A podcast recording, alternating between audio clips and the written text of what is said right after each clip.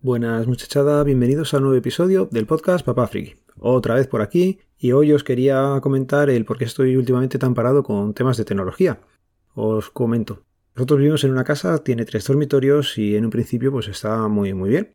O por lo menos así lo pensamos cuando vinimos a ella hace ya casi 17 años. Pues lógicamente la vida fue pasando y al final pues después de dos embarazos y tres niños pues aquí ya estamos un poquito justos. Con lo cual Laura empezó a buscar casa hace tiempo para ver si había posibilidad de cambiarnos. Y al final pues salió la opción a través de una cooperativa de cambiarnos de piso.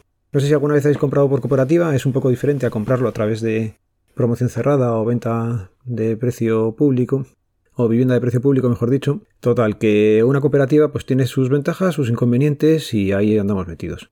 Empezamos eh, la cooperativa pues en el 2017, en agosto, si no recuerdo mal. Y mientras, pues nada, poco a poco eso se ha ido formando. Eh, en año y poco han construido los pisos y ya estamos en la recta final. ¿Qué implica estar en la recta final? Pues que se te vienen por delante una cantidad de gastos considerables. Han hecho que en casa pues vaya recortando mis gastos en tecnología, aunque así y todo pues he seguido comprando cosillas, pero también ha hecho que cosas que tenía de domótica en casa las haya ido dejando un poquito aparcadas.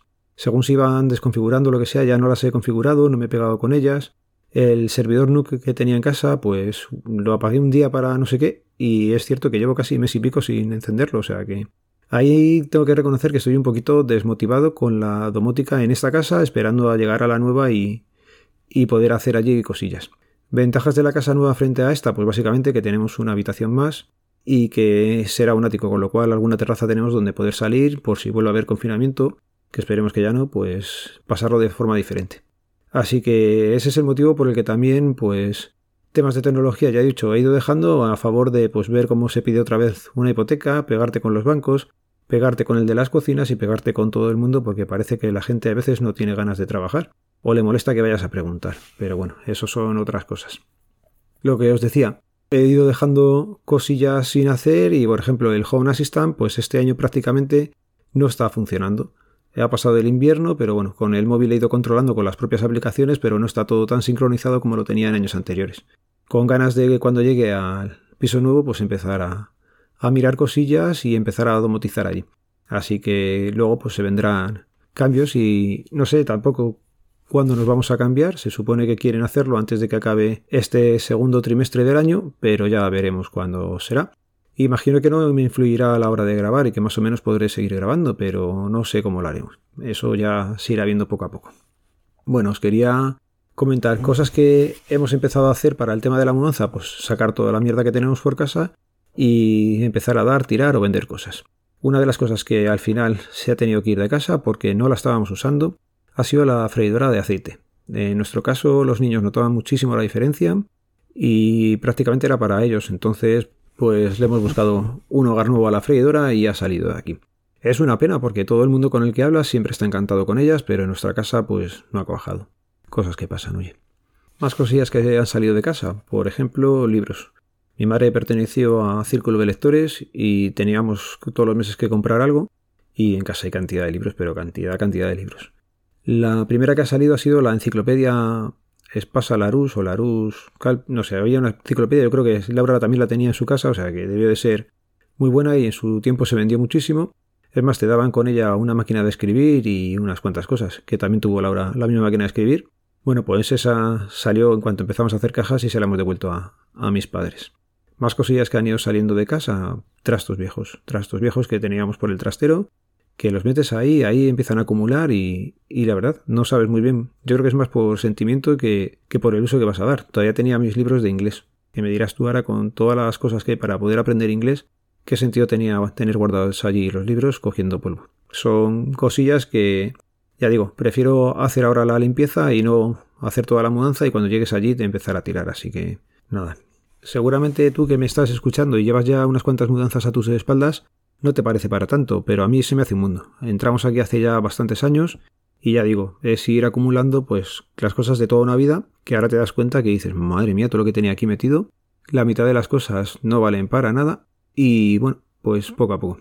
No voy a seguir siendo más pesado de momento con la mudanza, ya digo, me he tenido que pegar con los bancos últimamente y oye, las condiciones estaban bien, pero vemos que están empezando a subir todo el tema de la guerra, de la escalada de precios de todo está tirando para arriba del Euribor y veamos a ver si nos respetan el que nos habían dicho o son un poquito impresentables y ya no te lo mantienen por pequeños retrasos que han ido surgiendo y digan que han cambiado las condiciones, que nos fastidiaría bastante porque eran buenas las que habíamos conseguido. Ya veremos en qué queda la cosa. No os voy a dar más la chapa con esto, así que os paso a contar un par de anécdotas en el DNI. El otro día, pues, me vino una mujer que se enfadó conmigo muchísimo porque el título de familia numerosa lo tenía su exmarido. ¿Y yo qué quieres que le haga? Pues si lo tiene tu exmarido y tienes que presentar la documentación, mm, es que te tendrás que apañar con él. Bueno, pues se pilló un rebote de estos considerables, salió de la oficina jurando en arameo y ya no volvió. Que te quedas tú como diciendo, ¿qué culpa tengo yo de pedirte la documentación que se pide por ley? No, no lo entiendo. Bueno, también, sobre el tema de la familia numerosa, pues se me ocurrió escribir un correo a madrid.org y allí les pregunté por el tema de la aplicación de familias numerosas que hay en la Comunidad de Madrid, si era válida para ir a, hacer trámites, pues eso, sacarme el DNI, por ejemplo. Y me decían que si bien han hecho esa aplicación para poder realizar esos trámites, no pueden asegurar que otras administraciones den por válido el título de familia numerosa en formato digital. Y es que es cierto, si tú haces una cosa a título individual de la Comunidad de Madrid, a lo mejor corres con el riesgo de que cuando cambies de comunidad autónoma o de organismo, no te puedan coger ese título que llevas de formato digital. Lo volví a preguntar también en un curso que tenemos y estoy haciendo un curso avanzado del DNI y me comentaban, por ejemplo, que tenían que ser los ciudadanos los que aportan la documentación. Entonces, si ellos llevan el título de familia numerosa o yo puedo verificar el CSV, vale, pero el papel impreso lo tienen que traer ellos a la oficina. Así que nada, que lo tengáis en cuenta cuando vayáis a hacer trámites, siempre llevaros el original. También hay mucha gente que viene con fotocopias de los papeles, yo que sé, de eh, fotocopia del certificado de empadronamiento o del volante de empadronamiento. No, tío, tráete el original y ya está. Si vas a hacer un trámite, seguramente te lo podamos devolver, pero siempre ir a los sitios con los originales y también si queréis llevar copia, pero preguntar qué es lo que necesitamos allí y en función de eso entregar o el original o la copia, pero siempre llevar el original. Otra cosa que quería comentar es que sigue existiendo gente normal y corriente o gente decente que cuando le dices que con las fotos que trae, con las gafas puestas, a lo mejor tiene problemas, ellos mismos dicen que se hacen una foto ahora mismo y que se pueden volver. Pues esa es la actitud, el no buscarnos problemas. Yo tengo que hacer cumplir la normativa y tú, pues, eh, entiéndelo, no es cosa mía. Pero bueno, ya sabemos que hay gente para todo, así que cuando os dan indicaciones, como me pasó a mí con el tema de la lavadora, pues siempre vas a pensar que es para fastidiarte y no, no es para así, es para hacer las cosas bien hechas, que bien hechas bien parece y se me había pasado meter en el podcast el episodio de la semana, recomendarlo. Y este episodio de la semana recomendado es especial. Es un podcast que hizo Monos del Espacio con la Asociación de Cáncer Metastásico. El episodio puede ser un poco duro de escuchar, pero estos episodios vienen muy bien que se les dé publicidad. Así que nada, os voy a dejar en las notas del programa el enlace al podcast. Si podéis escucharlo y darle un poquito de, cariño y en redes sociales compartirlo también vosotros.